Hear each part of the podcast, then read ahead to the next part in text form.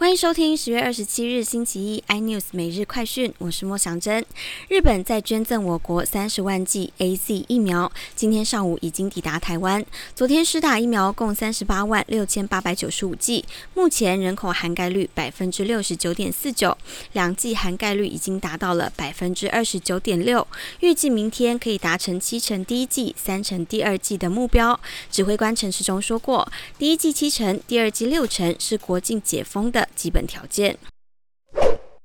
台积电总裁魏哲嘉在十月六号申报转让股票一千张，主要是赠与。根据财讯报道。魏哲家主要是赠与妻子牛庆荣。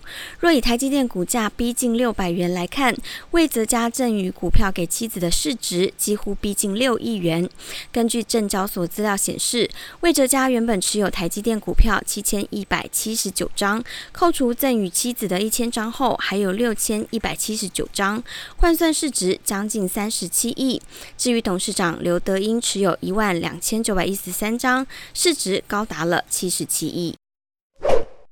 美国联邦通讯委员会 （FCC） 以国家安全为由，以四比零的票数一致通过撤销中国电信 （China Telecom） 美国子公司的运营许可。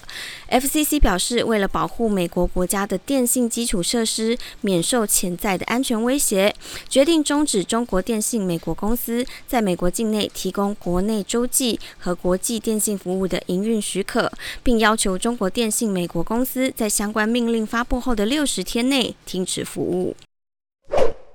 美国港口堵塞持续恶化，为了解决塞港问题，美西两大港口洛杉矶港与长滩港宣布，十月起将对滞留超过期限的每个货柜每日开罚一百美元。